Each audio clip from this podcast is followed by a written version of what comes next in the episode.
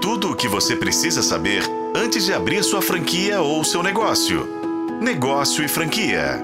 Hoje vamos conhecer um pouco mais do universo das franquias e discutir o elemento que, embora fundamental, pode se tornar um desafio para os franqueadores. Vamos falar sobre o Conselho de Franqueados. Em teoria, o Conselho de Franqueados é um canal valioso para a comunicação entre franqueadores e franqueados no entanto, na prática, a diversidade de opiniões e interesses pode transformar esse conselho em um campo minado de desafios e de gestão central. E um dos problemas recorrentes é a falta de alinhamento estratégico. Diferentes franqueados têm visões diversas sobre a estratégia de marketing, operações e até mesmo identidade da marca.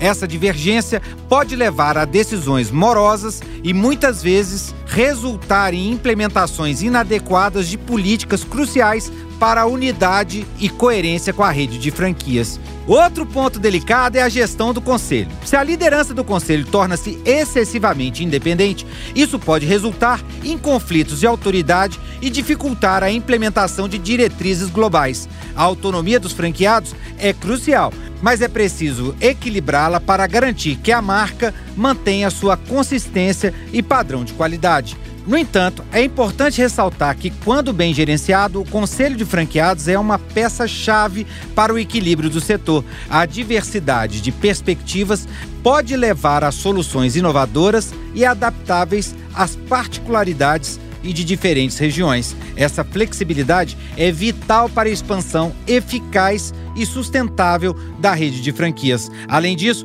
a comunicação direta proporciona pelo Conselho fortalece os laços entre os franqueadores e os franqueados, promovendo um ambiente colaborativo. A transparência nas decisões e a abertura para um feedback são essenciais para construir uma comunidade coesa e engajada, elementos fundamentais para o sucesso a longo prazo. Em conclusão, embora o Conselho de Franqueados possa apresentar desafios para a gestão cuidadosa e estratégica, é vital para o sucesso e equilíbrio do setor de franquias. A capacidade de transformar potenciais problemas em oportunidades é o que faz esse modelo de negócios uma força dinâmica e adaptável no mercado e no cenário empresarial. Eu sou Rodrigo Campelo e este foi o podcast da Negócio Franquia. Acompanhe pelos tocadores de podcast e na FM O Tempo.